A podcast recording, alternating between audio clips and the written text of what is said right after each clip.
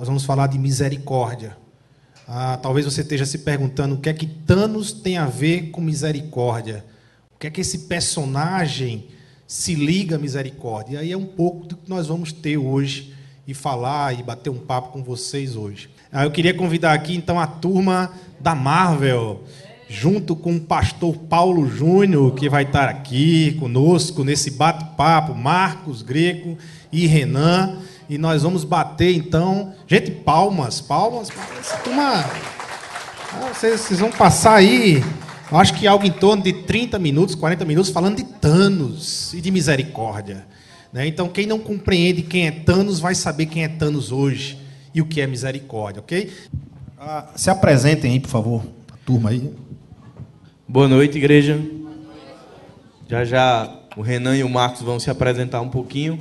E como o pastor Arthur falou, hoje nós vamos conversar um pouco, bater um papo a respeito da misericórdia de Deus e perceber como que isso se conecta com a história, com a história dos Vingadores.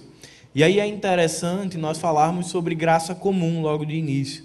Algumas pessoas ficam muito preocupadas. Poxa, como é que eu estou olhando para um filme e extraindo elementos da Bíblia, extraindo elementos da história da redenção? Então existe algo interessante, uma habilidade que nós cristãos, principalmente que vivemos nesse tempo hoje moderno, a gente pode aprender, que é de identificar a graça de Deus dentro da cultura. E isso é um desafio. Muitas vezes nós só recebemos da cultura, somos moldados por ela, nos tornamos refém da cultura.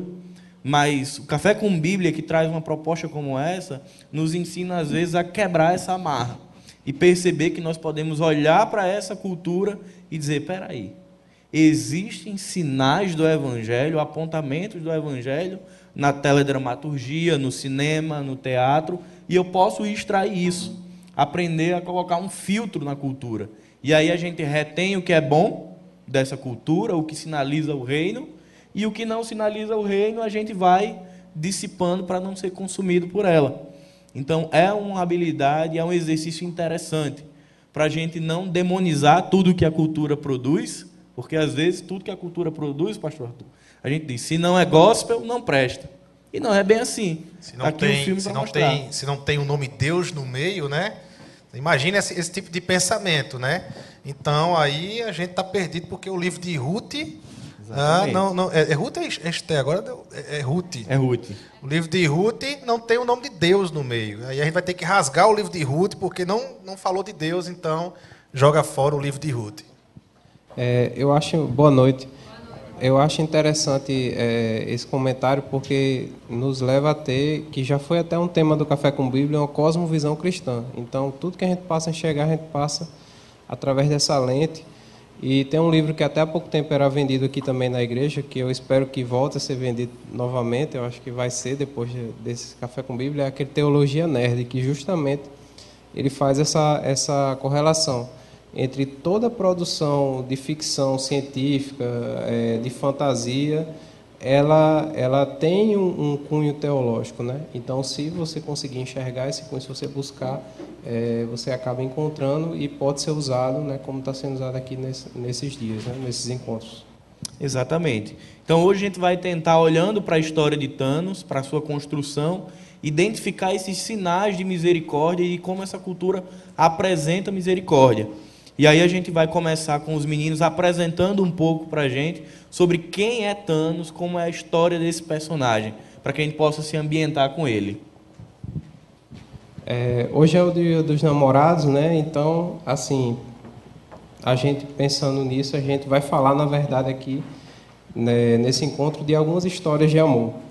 A primeira delas começou em 1973, né? Jim Starlin é o criador de Thanos e ele começa a escrever essa história é o amor de Thanos pela morte. Né? O próprio nome, nome de Thanos ele faz referência a Thanatos, que era uma entidade que simbolizava a morte, né? que era, ela espalhava a morte. Né?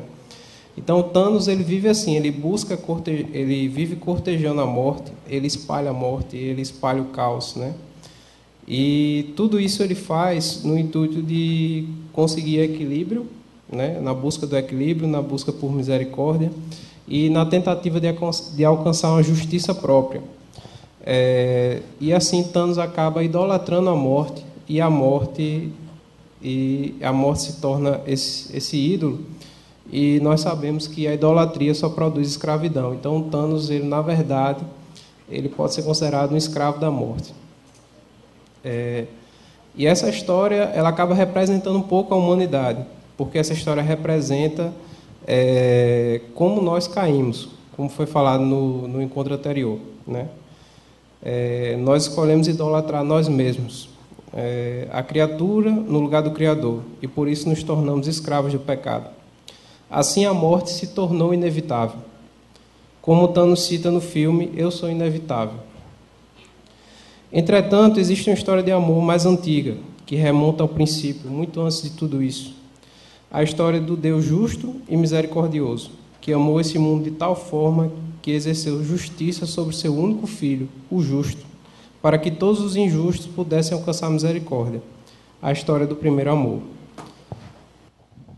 Quem é Thanos? Quando a gente olha para Thanos, assim como todos os personagens da Marvel, a gente tem que estar tá dando uma olhadinha para as HQs. Aquele personagem que é apresentado nas telas do cinema é um personagem que é baseado em. O Thanos, como o Renan falou, na HQ, ele tem uma, uma paixão, um amor, idolatria pela Senhora Morte, que é a personificação da morte. Então, Thanos, na HQ, sempre está querendo agradar a morte. E a forma que ele consegue agradar a morte é matando pessoas. Então ele quer fazer isso. Esse é o Thanos da HQ. Quem ganhar o sorteio de hoje, esse, essa revista aqui, vai entender a complexidade do personagem na HQ. Sendo que a gente vai estar dando um foco no Thanos do MCU, certo? O Thanos dos filmes, que a gente teve acesso. E a gente vai estar construindo a aparição desse Thanos, mostrando quando ele surge, quem ele é, até chegar em Guerra Infinita. Certo? Então, esse é o primeiro momento da explicação de Thanos. Quem vem a ser Thanos no, no universo da Marvel? É, depois de ter passado vários filmes, ele vem aparecer somente em Vingadores 1. E ele aparece em um pequeno momento em Vingadores 1. No final do filme, quem viu Vingadores 1 sabe que Loki, no começo, recebe um cetro, e esse cetro vem de alguém. Que esse cetro, que mexe com a mente das pessoas, lá na frente a gente vai descobrir que é, é a joia do infinito da mente. Alguém dá esse cetro para Loki e Loki tenta dominar a Terra. Não consegue. Na Terra estavam dois, é, duas joias do infinito. O Tesseract, que era a joia do tempo, do espaço, e a joia da mente no cetro. Loki vem, perde para os Vingadores, e ao final do filme, numa cena pós-crédito, aparece o servo de Thanos falando para ele: é, é bom a gente não invadir a Terra. Porque desafiar a Terra é cortejar a morte. Referência direta a HQ. Aí Thanos aparece a primeira vez. Ele vira com um sorriso na cara e começa. Só depois de Guardiões da Galáxia que a gente vai ter um entendimento de quem é Thanos no, no universo da Marvel. Thanos é um louco, chamado em Guardiões da Galáxia Titã Louco, que está espalhando pelo universo um reino de terror. Ele é literalmente um terrorista que tem uma metodologia de massacre, de acabar com civilizações. Inteiras? Não. A teoria de Thanos é muito simples ele pega, invade um planeta, seleciona todas as pessoas e mata metade, de forma aleatória. Então ele não mata todo mundo, certo? Thanos aparece em, em Guardiões desse jeito. Ele volta a aparecer em Vingadores é, Era de Ultron. Em Guardiões, a gente vê uma parceria dele com Ronan, o carinha azul, que pega a joia do poder. Thanos, até então, até Guardiões da Galáxia, ele não vai atrás das joias ele sempre manda alguém. Sempre tem alguém indo por ele. Ele nunca vai. Quando a gente chega em Ultron, que a gente aparece, joia do poder, o éter já está lá, que é a joia vermelha, a joia da realidade, joia do espaço e a joia da mente, Thanos, no finalzinho de Vingadores Era de Ultron, ele vai e calça a luva. Ele pega a luva, a manopla do, do infinito, e calça e diz: Eu vou pegá-las por mim mesmo.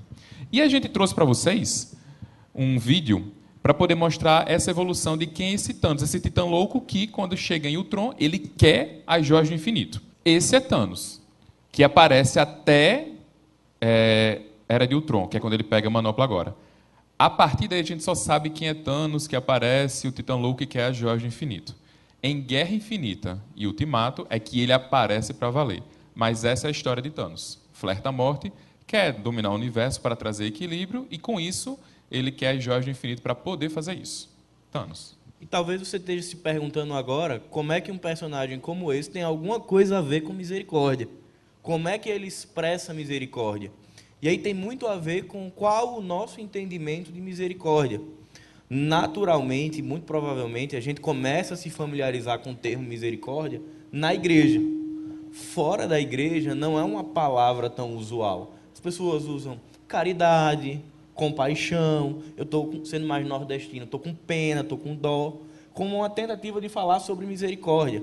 E aí a gente vai percebendo que misericórdia não é uma palavra do universo cristão, ela também existe em outras culturas, mas ela é completamente diferente da misericórdia do Senhor. Thanos expressa misericórdia? Sim, ele expressa um tipo de misericórdia. Mas será que a misericórdia que Thanos expressa se parece com a do Senhor?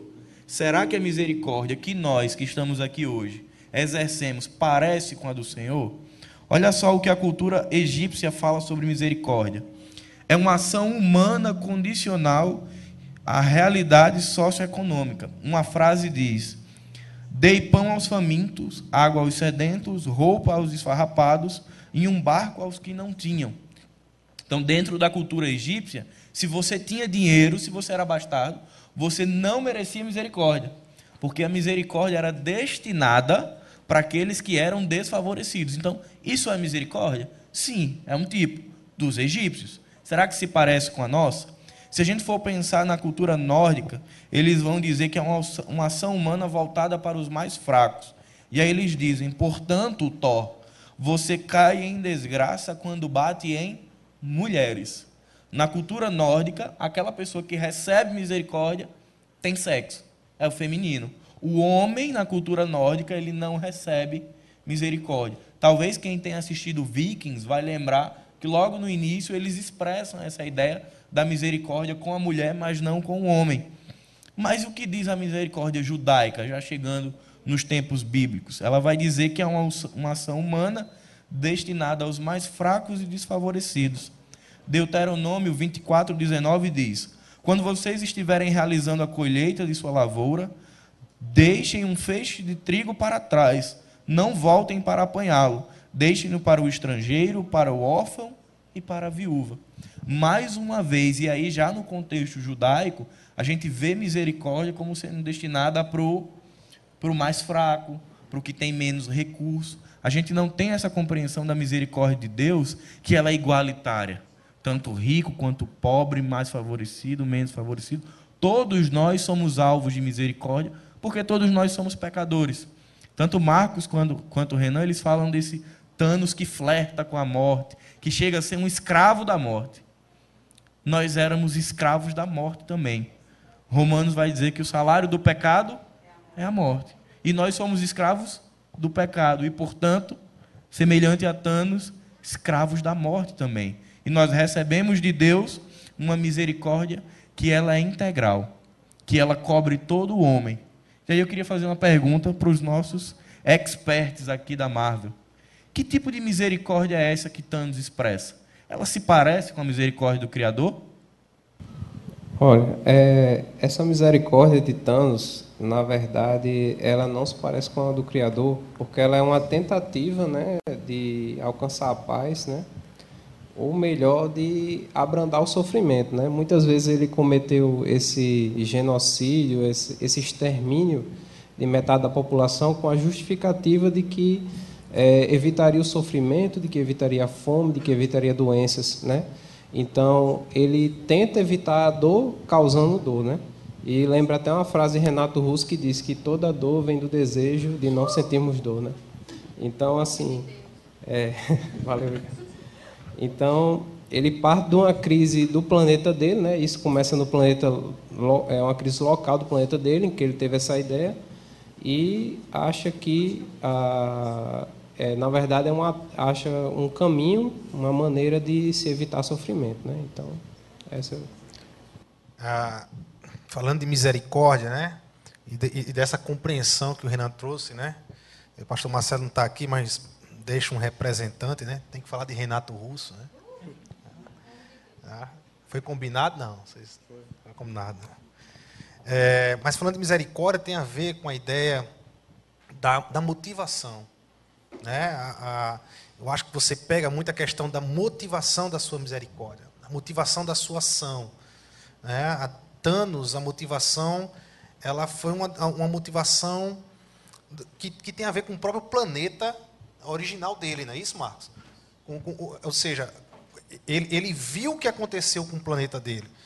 É, é fala um pouco da questão desse planeta. Eu não sei se você já tocou então, no assunto. E, pronto. Mas isso motivou ele, esse, esse, tipo de misericórdia. Tanto na HQ ah. quanto nos filmes, acontece uma, uma destruição em Titã, que é o planeta dele. E no filme deixa bem expresso que o planeta, ele vai falar, no, quando a gente passa o vídeo de Guerra Infinita, ele vai falar isso. No meu planeta era como todos os outros. Tinha muita boca, pouca comida e os recursos estavam acabando. Então, para o planeta não ser extinto, extinguido, eu dei uma solução muito prática. Mata metade do povo. Mata metade e a gente prossegue. Agora, não matar por matar. É matar de uma forma completamente aleatória, sem seleção natural, nada. A gente só seleciona assim, bota metade para um lado, metade para o outro e mata. A isso ele chama de misericórdia. E isso ele diz: não, a gente está preservando um planeta inteiro por um bem maior. Então a gente vai matar metade da população sem classe social. Você não vem em consideração classe social, ricos, pobres, preto, branco, nada. Nada. É de forma completamente aleatória para poder fazer com que essas pessoas que sobrevivem, os 50%, eles continuem vivos e dando continuidade à existência do próprio planeta. Então, essa é o foco principal da misericórdia de Thanos, gatilho, que ele deu essa sugestão para Titã. Ele era o único que enxergava isso. Ele tem um momento no filme que ele diz isso. Ninguém entendia ele dessa forma. Só ele conseguia enxergar essa realidade. Por isso que ele foi considerado como louco e foi expulso do planeta. E aí, muitas vezes, será que nós somos diferentes de Thanos? Pastor Arthur trouxe uma, um elemento principal para falar sobre misericórdia, que é a nossa motivação. Qual foi a motivação de Deus em derramar misericórdia sobre o homem caído? Então, somente graça e amor. Nós não fizemos nada, e isso o pastor Arthur falou bastante semana passada. Nós não fizemos nada que constrangesse a Deus a derramar amor e misericórdia por nós. Mas se a gente parar para pensar um pouquinho na nossa vida prática, quem aqui costuma assistir esses telejornais policiais? Tem alguém que gosta aqui de. Tem, né? Sempre tem. Alguém sente misericórdia pelo que passa ali? Quando vê aquele bandido que causou mal na sociedade, quem aqui sente misericórdia dele? E diz, oh, que o Senhor o alcance. Mais ou menos. Mais ou menos, né? Obrigado, Lila. Foi, foi sincera. Percebam que, diferente da misericórdia do Senhor, que ela é indiscriminada, ela é para todos, a nossa misericórdia muitas vezes é muito parecida com a de Thanos. Eu tenho um senso de justiça que define o que é misericórdia. Se a gente parar para pensar, se for um familiar nosso que comete uma injustiça, é muito provável que nós tenhamos um coração misericordioso.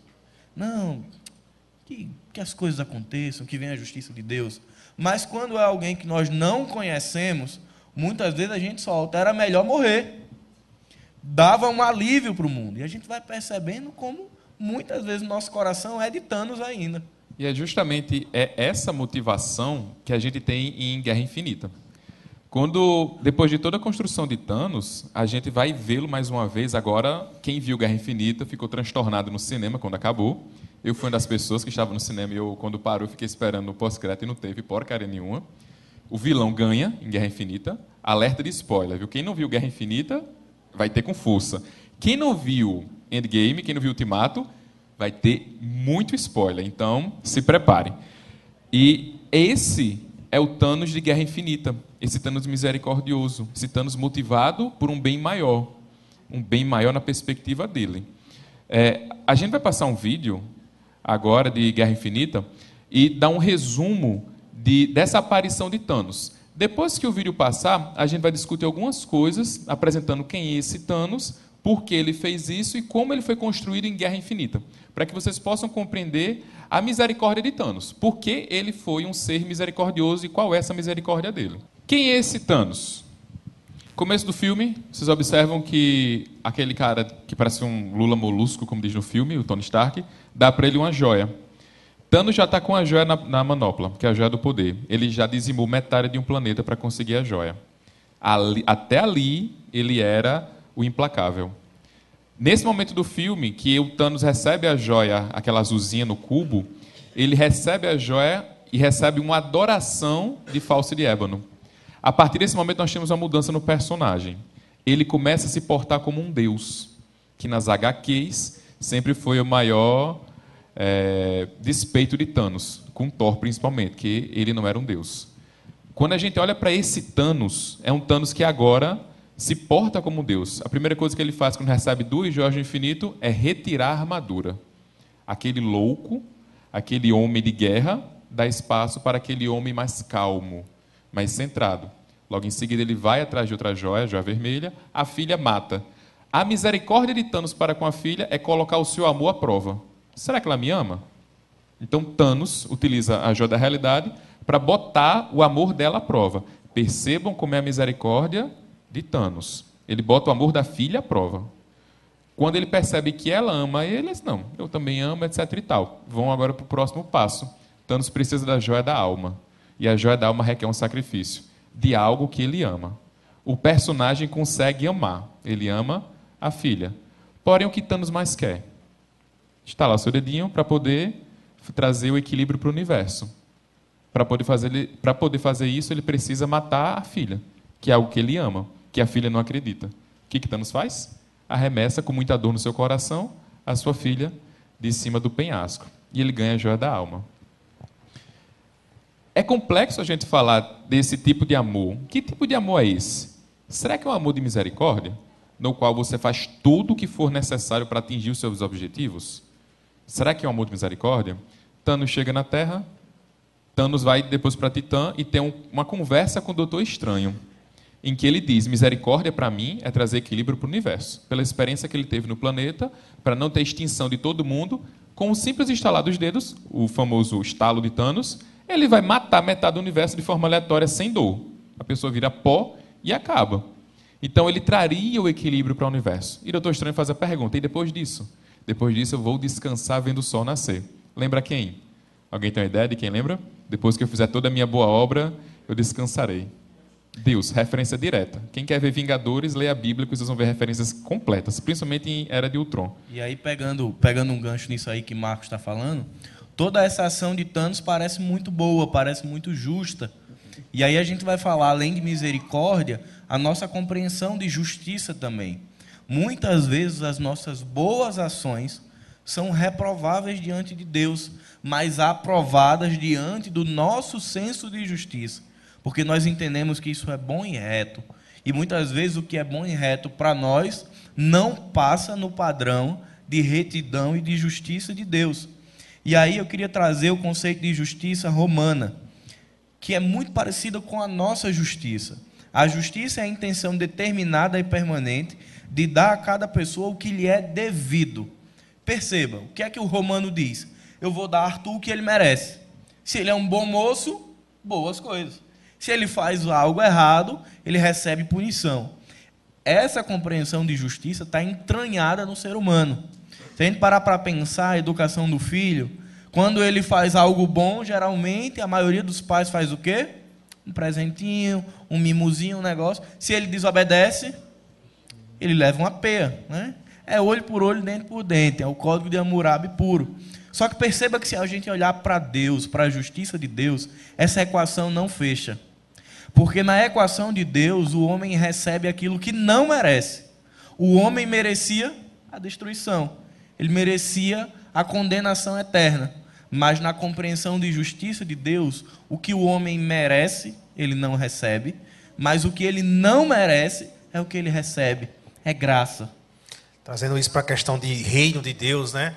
E aí a gente vê Jesus, a gente percebe Jesus caminhando e ensinando sobre o reino de Deus. E quando você vai ler os evangelhos e você começa a perceber os ensinos de Jesus sobre o reino de Deus, você se depara com algo assim de cara assim muito louco que, que é totalmente diferente da, da nossa realidade de vida.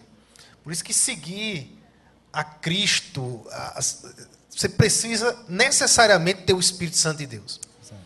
Porque, veja bem, quando você está vendo a ideia, a ideia de reino de Deus que Jesus ensina, é uma inversão de valores que, que lhe impressiona. Você fica impressionado como Jesus ele inverte os valores humanos.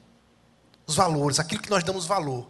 Então ele vai, ele vai, um dos ensinos, ele vai dizer assim: olha, aquele que te bater numa face, deu outra face. Que não tem nada a ver com, com a ideia romana. Sim. De, de, de justiça. Que, não, que era a ideia de misericórdia e justiça romana, era a ideia que imperava na época de Jesus. Né? Ah, o Império Romano era o que. A Judéia era uma colônia escrava do, do Império Romano. Então era a cultura grega, romana, que, que dominava a região. Ah, aquele que te pedia andar uma légua, ande duas com ele. Ah, é, a questão do perdão. Né? Quando Pedro, a, a, os discípulos vão questionar, Pedro vai questionar: olha, é, eu, eu, quantas vezes eu preciso perdoar? É, sete vezes, né? ele dá um, não, 70 vezes sete, ou seja, ele traz uma, uma, uma linguagem, uma hipérbole para dizer: é, você tem que sempre perdoar, você é chamado sempre para perdoar. Né? A, a, ideia de misericórdia judaica, eu acho que é mais parecido com aquela ideia do doutor da lei, Sim. lá em Lucas 10, quando ele vai questionar Jesus com relação à vida eterna. E ele vai dizer assim: Senhor, o que é que eu faço para ganhar a vida eterna? Aí Jesus vai dizer o quê? É, é Jesus é, é uma, um conhecimento, uma sabedoria impressionante, né? Deus, né? E aí ele vai dizer, ele vai mandar o doutor da lei voltar para a lei, porque Jesus vai dizer assim: o que é que a lei diz? Como é que você lê a lei? Aí o doutor da lei responde de, de, de acordo com a lei. A lei diz que eu devo amar a Deus sobre todas as coisas e amar o meu próximo como a mim mesmo. Então, o doutor da lei, ele, ele, ele, ele, ele resume o, o supra-sumo da lei. E ele está certo. O doutor da lei não está errado. Tanto é que Jesus, assim, acertou. Vá e faça isso. Só que quando Jesus diz isso, aí bate o senso de justiça judaica. Quem é meu próximo? Porque a ideia de justiça é com o judeu, né? Eu só faço justiça com o meu próximo, o judeu ali. E aí levanta uma questão muito interessante de trazer as verdades da palavra para uma vida prática.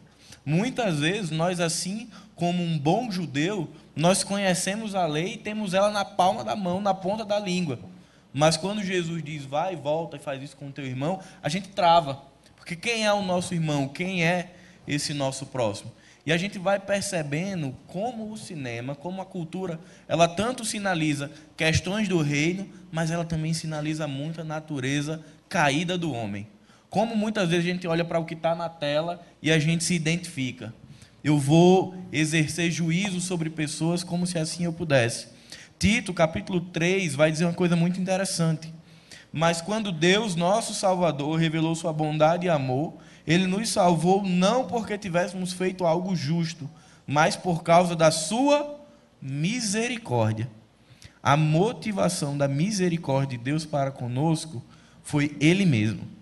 Não foi o homem, não foi um bom judeu, não foi um bom cumpridor da lei, um bom cristão. Não, não foi isso. Foi o amor dele, foi o próprio Deus que se inclinou para o homem. E aí a gente precisa refletir isso de maneira prática, de como que nós temos vivido nesse mundo para dar ao mundo aquilo que recebemos de Deus. Talvez se você parasse agora e fizesse uma reflexão, qual tem sido a misericórdia e a justiça que nós temos expressado nesse mundo? Tem sido a que nós recebemos de Deus? Pecadores encharcados no pecado, condenados, que por graça, sem merecimento algum, recebem misericórdia e amor. Temos devolvido isso? Ou temos sido cristãos excludentes e segregadores? Não, essa turminha aqui, ela entra na minha célula, ela cabe. Mas esse tipo de pecado aqui não. Como se a gente pegasse a misericórdia de Deus, botasse numa caixa e dissesse: ela serve para alguns, mas para outros não. Eu, eu, eu é lembro, na prática, um ano passado, né, que foi. Tem que trazer esse tempo que está dentro do tema e eu pensei agora. O ano passado, a eleição. Né? Quem não se lembra dos embates nas redes sociais? Ah? Então, se você é crente de esquerda e está dentro dos meus 50%, ó, você é joia. Mas se você é crente Bolsonaro e está nos outros 50%, eu lhe mato, né? Eu acho que o ano passado a gente viveu na pele essa tentação de ser Thanos o tempo todo. A gente era, representava Thanos o tempo todo ano passado, né? Era impressionante como as redes sociais se encheu de crentes é, eu vou inventar um nome, não sei se existe. Tananziano existe, Renan? passou a existir agora. É, passou a existir agora? Pronto. Crentes tananzianos. É, então, como a gente. A gente é, é, é, fácil matar aquele que não concorda com a gente. E a gente parando para observar é. até o próprio Thanos, Ele consegue as joias, ele estala o dedo. Pergunta: ele se inclui nos 50%? Ele tinha metade de chance. Na teoria, ele, a moeda é lançada, 50% ele poderia simplesmente morrer. A gente percebe que nem ele, nem os dele estão nos 50% que iam sumir. Que tipo de misericórdia é essa? Exatamente. Tem uma música do cantor cristão, acredito que os crentes mais velhos aqui vão lembrar, mais velhos não, com maior tempo de Batista, que diz assim: Melhorou, Melhorou né? Melhorou. Cíntia tá, Cíntia tá não. Você pode ter começado na vida cristã ali com 10 anos, e, e tem uma, uma música que diz o seguinte: Pois sendo resgatados por um só Salvador, devemos ser unidos por um mais forte amor, olhar com simpatia os erros de um irmão e todos ajudá-lo com branda compaixão. É a ideia da misericórdia aplicada aos domésticos da fé. De uma misericórdia que olha para o irmão e diz: caramba, ele pecou. Mas eu sou instrumento da graça para me juntar com ele e colocá-lo de pé de novo. E esse é o movimento do reino. Hora a gente está muito bem, está forte, hora a gente está fraco, mas dentro desse movimento a gente vai se ajudando.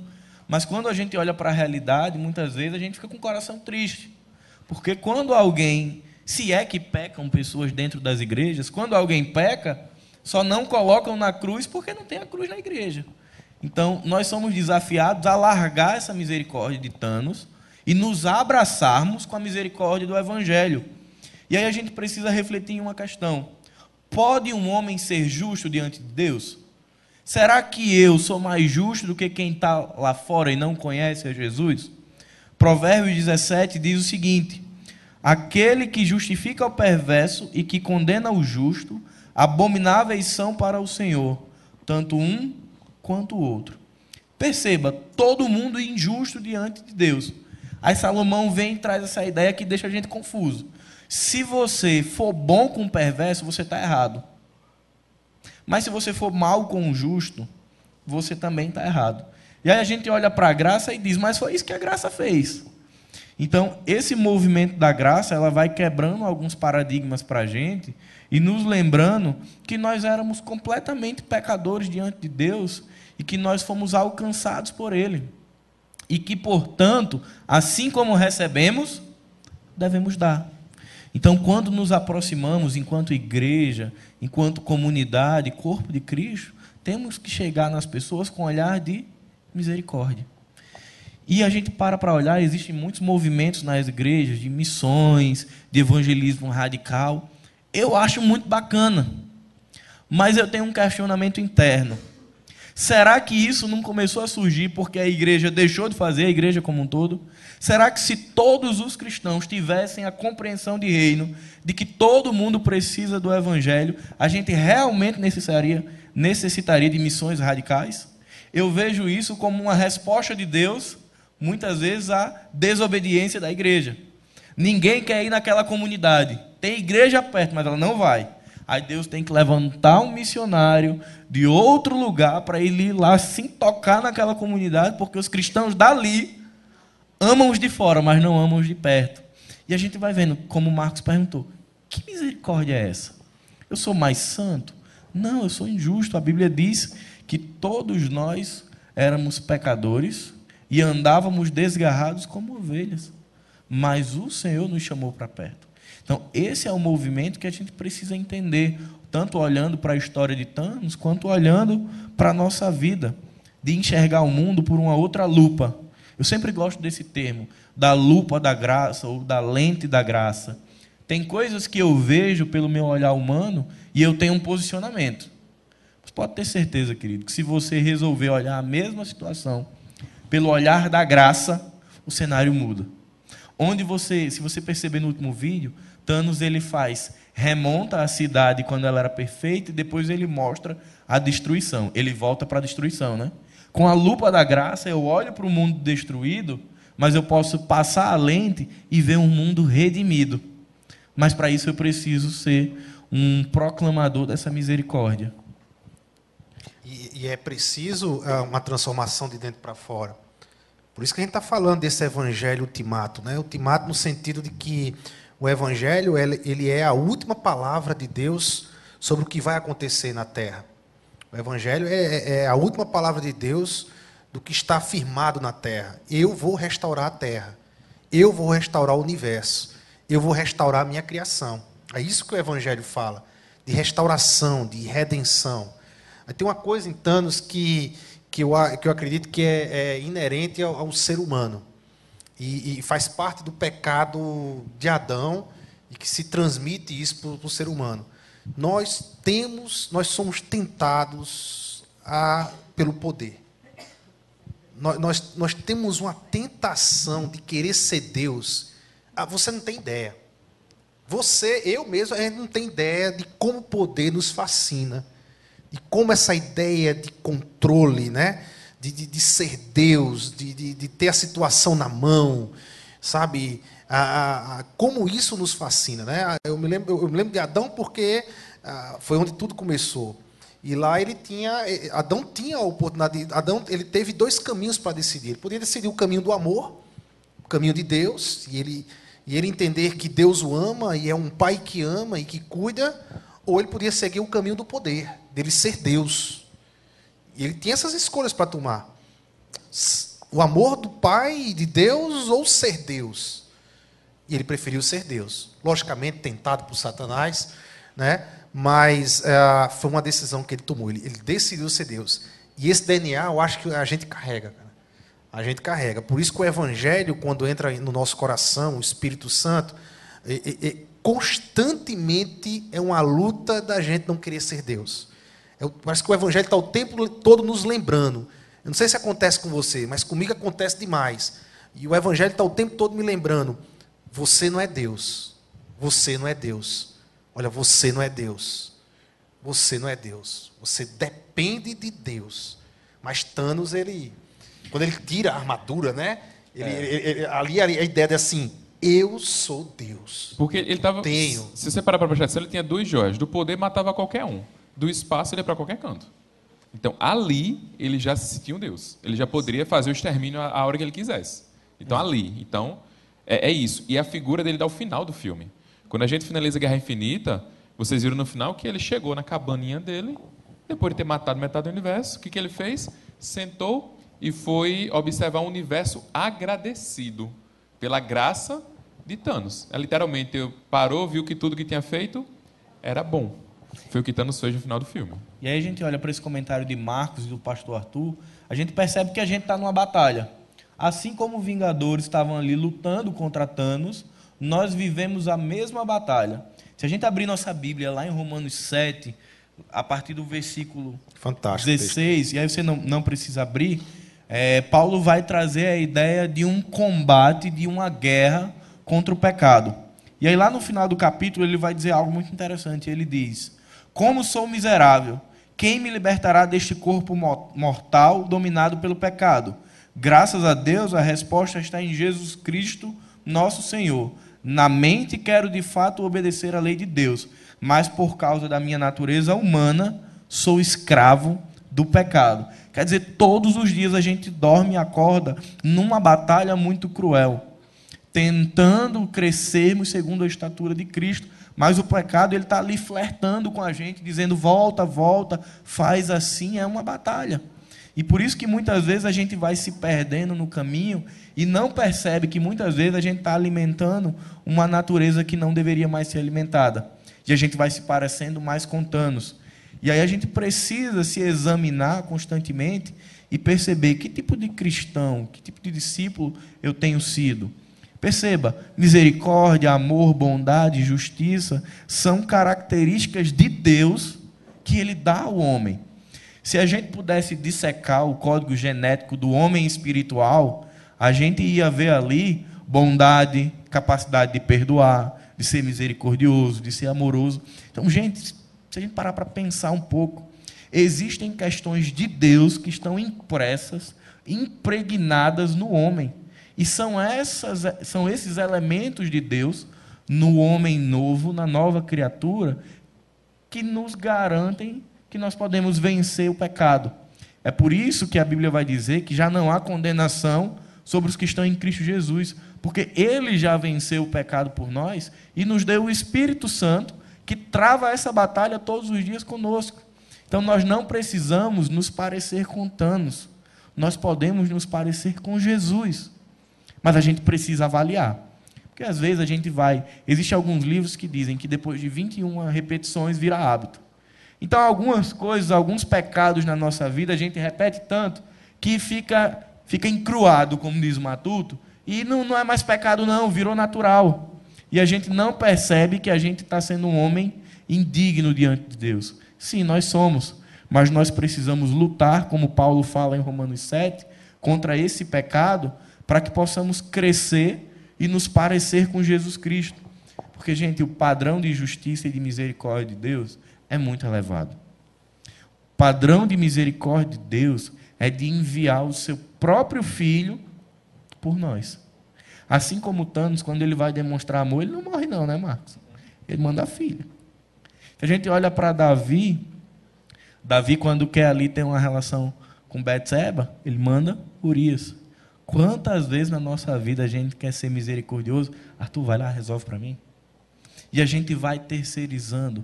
Perceba que o padrão de misericórdia e justiça de Deus é de um amor abnegado. Ele abre mão do seu próprio filho pela humanidade. E nós somos desafiados a fazer algo semelhante. Abrir mão de nós mesmos pela cruz. Tanto o pastor Arthur quanto o pastor Marcelo sempre falam do desafio de viver o caminho do discipulado. Semana passada, agora, o pastor Marcelo falou sobre o negar-se a si mesmo, tomar a sua cruz e seguir a Jesus. É entender que existem coisas que são nossas. Às vezes é mau caratismo, perversidade, maldade, que a gente precisa lutar diariamente como uma guerra infinita.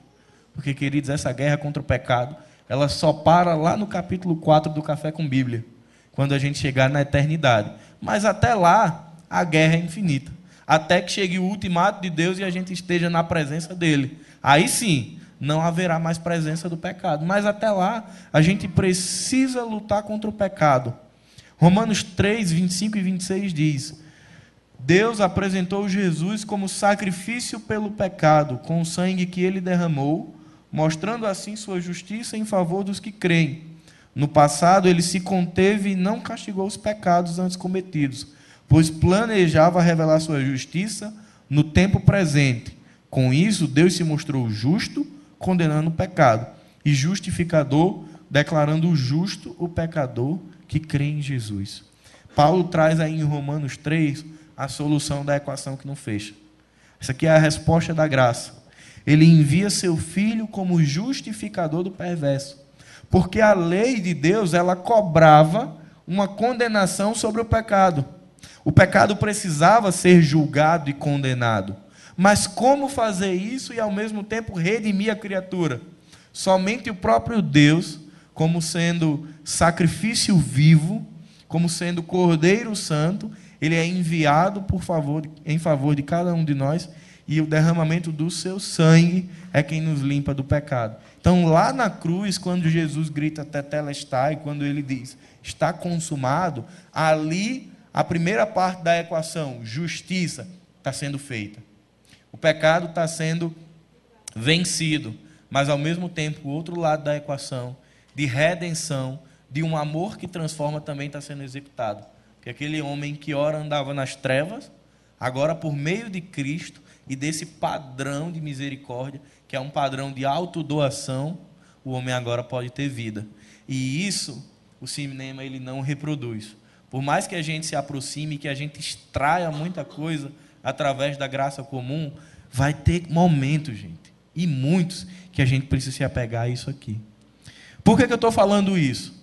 Porque muitas vezes nesse movimento pop a gente é convidado a tercer nossa opinião ou nossos valores pelo que está sendo colocado. É óbvio que a cultura ela tem muito a nos ensinar e, e sinalizar o reino, mas não é a cultura que define o pensamento cristão. Cosmovisão falou sobre isso. Todas as vezes que você tiver em xeque, recorra e defina a sua cosmovisão a partir da Bíblia. Por que eu estou falando isso? E, e, aí eu falo isso muito para o pessoal mais jovem às vezes a gente vê algumas justificativas baseadas no que, no que o cinema fala, no que está ensinado. Mas o nosso padrão, a nossa referência, precisa ser a Escritura. E aí eu queria aproveitar e fazer uma pergunta para os nossos experts, olhando para Thanos. O pastor Arthur já deu uma dica sobre o poder. O que vocês acham que em Thanos mais reflete o homem caído? Esse homem que não entende justiça e misericórdia. Aproveitar Renan que ele está concentrado ali e o Marcos também. É, eu acho que o maior reflexo, é, a maior questão da representação de Thanos é em si o, o egocentrismo, né? É, é, colocar o eu, né, antes de, antes de Deus. E a todo, no, principalmente nessa nessa fase aí em que ele consegue as duas joias, então realmente ele se sente uma divindade e passa a agir não mais como um ser criado, um ser criado, né? E sim tenta, inclusive no último filme ele tenta criar um novo universo, né? Ele diz, olha, é, eu agi de misericórdia com vocês, mas eu vi que os que restaram, os que sobraram após a, a, a minha decisão, a minha misericórdia, eles ainda se lembram do que aconteceu. E por se lembrarem, eles resistem, né? E por isso, na verdade, eu vou extinguir até o último átomo e recomeçar. E nesse recomeço, sim, o universo será equilibrado, adequado. Né? Então ele deixa de. É, na verdade, é o pecado original, né?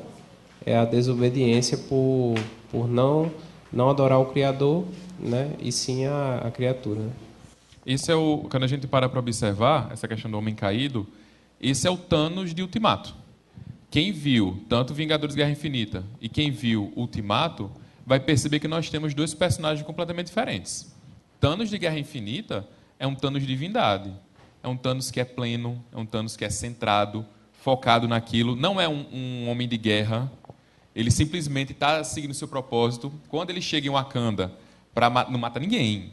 Ele simplesmente tira os Vingadores da frente para cumprir seu propósito. Esse é o mesmo Thanos dos 23 primeiros minutos de Ultimato. É aquele Thanos que está na fazenda, colhendo as suas plantinhas, fazendo sua comida, um homem pleno, um Deus pleno, um Deus, um Deus tranquilo. Tá lá, até chegar aos Vingadores e matar.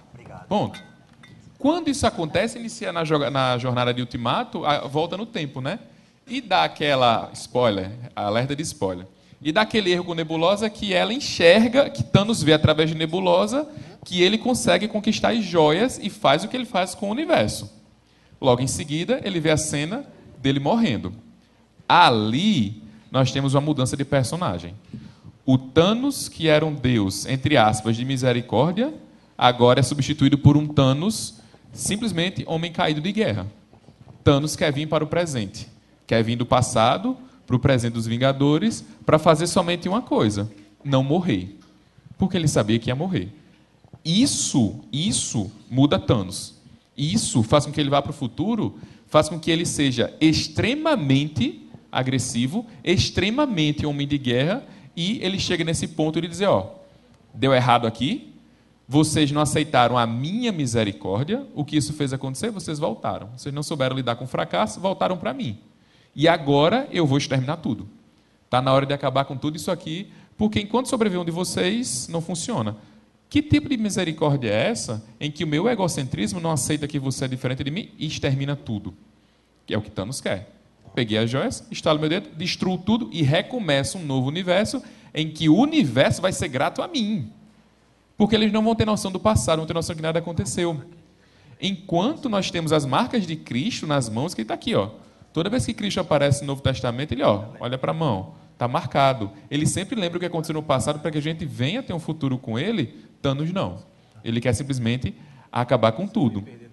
E essa guerra que ele inicia e que lá na frente a gente observa que Thanos simplesmente diz: em outros momentos eu gosto, eu faria os meus massacres, as minhas conquistas sem nenhum gosto por isso, imparcial.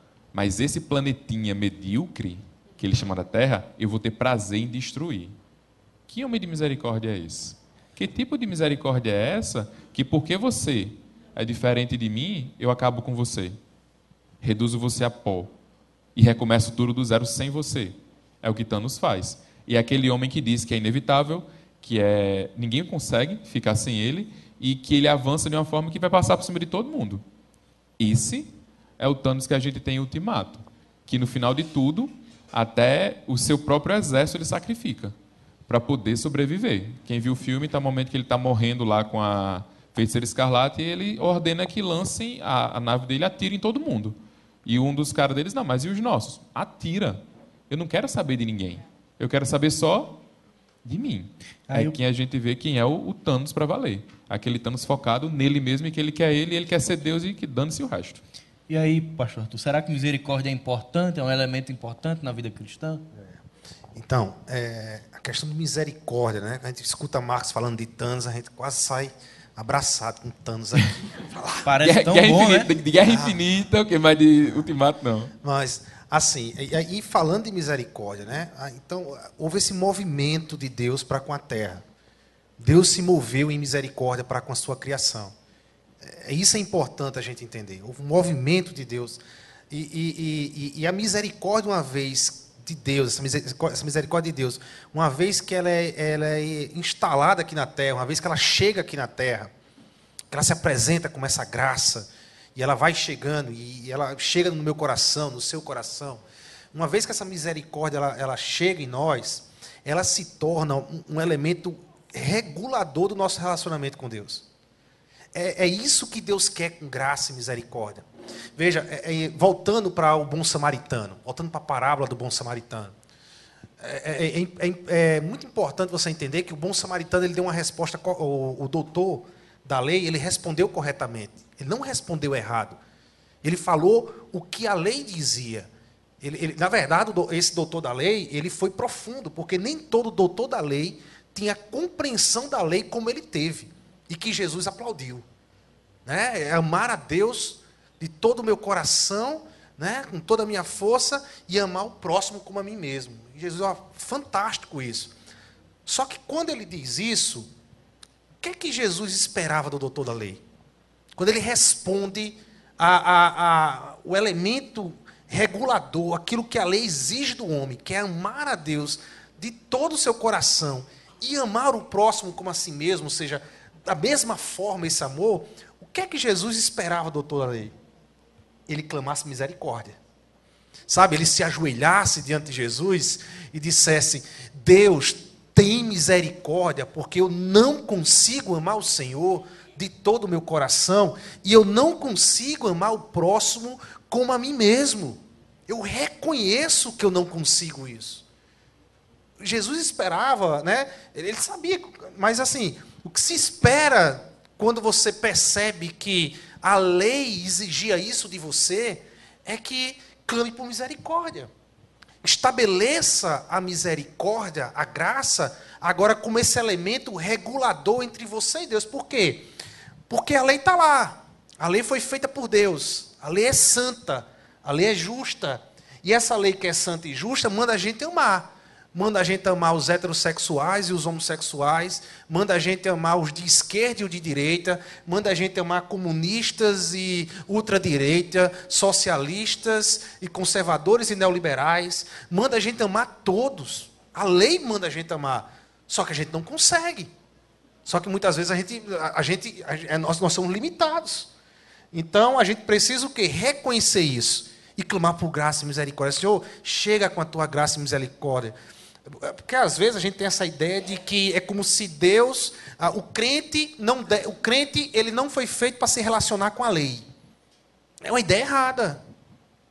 A gente às vezes a gente fala tanto de graça aqui na nossa igreja, né? E é interessante e é importante a gente falar de graça e misericórdia, mas você acha que Deus não quer que você e eu nos relacionamos com a lei? Ou você acha que a lei acabou para a gente? Não matarás, não terás para você um outro Deus que é no seu próprio Deus. Isso acabou essa lei? Esses mandamentos foram embora? As leis de cuidar do órfão, de cuidar do estrangeiro, isso acabou? Claro que não. Isso não acabou para a gente. Nós precisamos nos relacionar com a lei. Mas a pergunta é: de que forma você está se relacionando com a lei? Você está se relacionando, se relacionando com a lei como um legalista? Como um religioso que acha que consegue viver a lei plenamente? Ou você está se relacionando com a lei como um cristão que está o tempo todo clamando: Senhor, chegue com a tua graça e com a tua misericórdia, Porque há pontos da tua lei, há conceitos do Senhor, há formas que o Senhor quer viver que eu ainda não consigo viver. E eu preciso de graça e misericórdia. Torna um elemento regulador da minha relação com Deus. Porque senão, meu irmão, se você fosse relacionar com Deus sem depender da misericórdia de Deus, me desculpe, mas você está perdido. E aí a gente chega no nosso último ponto, que é justamente o fruto da misericórdia de Deus, que é de produzir um novo homem. Esse entendimento que o pastor Arthur trouxe de clamarmos por misericórdia e graça, ele é uma resposta de um coração transformado. Lá em Gálatas 6 vai dizer: Pois nem a circuncisão e nem a circuncisão são coisa alguma, mas sim ser nova criatura. Então não interessa qual o posicionamento político, ideológico, filosófico, mas sim o fato de sermos novas pessoas em Cristo Jesus. E aí eu queria trazer uma, um relato de Agostinho de Hipona que me deixou encantado.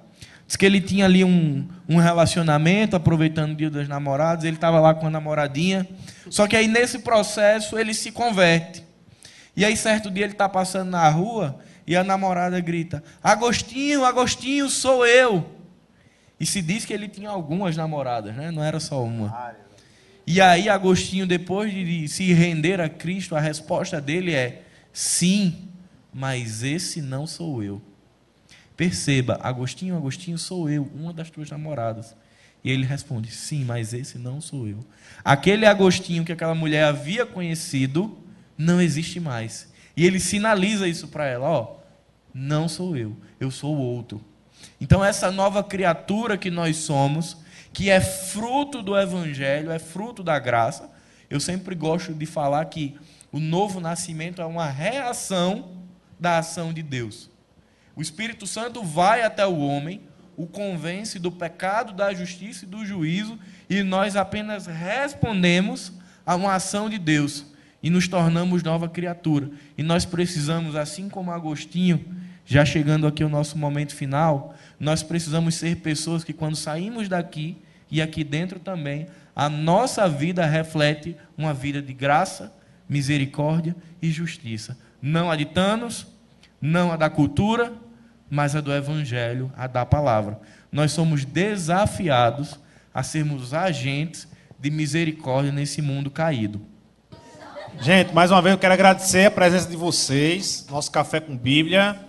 Hoje nós falamos um pouco sobre misericórdia, então entramos mesmo na questão do Evangelho, desse movimento de Deus para com a terra, para com a terra que havia se perdido, né, se afastado da, da, da, presença, do propósito de Deus, e agora esse Deus se movimenta para com a sua criação e está trazendo e restaurando a sua criação, ou seja, trazendo aquilo que de fato é dele para junto dele. Né? Esse é esse movimento de Deus que tem feito conosco e tem usado a igreja como instrumento para proclamar essa verdade. É, o, o, o, Paulo falou de, de, narrativa e da importância da gente, é, é, que a gente está envolvido na cultura pop, da importância da gente assistir filmes, mas saber filtrar. Porque a gente, como cristão, a gente sabe que existe uma narrativa por trás de todas as narrativas que é verdadeira. A narrativa da Bíblia. A narrativa da Bíblia é a verdadeira narrativa da humanidade. É a verdadeira narrativa do ser humano. É ela quem diz quem somos. Da onde viemos, quem somos, é ela que revela a nossa natureza pecadora e a necessidade de uma misericórdia, de um Deus misericordioso. Próxima quarta-feira, então, nós vamos fa falar da, da é, dessa prática da misericórdia. A beleza, Deus é misericordioso, Deus se movimentou ah, em misericórdia na terra. Beleza, pastor Arthur, beleza, pastor Paulo, tudo tranquilo. Prova isso. O que é que prova? O que é que aconteceu aqui na terra? Que é que se prova? Ah, como é que eu provo que Deus que criou todas as coisas está se movimentando em misericórdia e teve misericórdia sobre essa terra? E aí a gente vai falar de redenção, certo? Nós vamos falar de redenção. Nós vamos falar do projeto de redimir e como tudo começou, onde a redenção começa. E a gente vai falar um pouco mais na próxima quarta. Amém?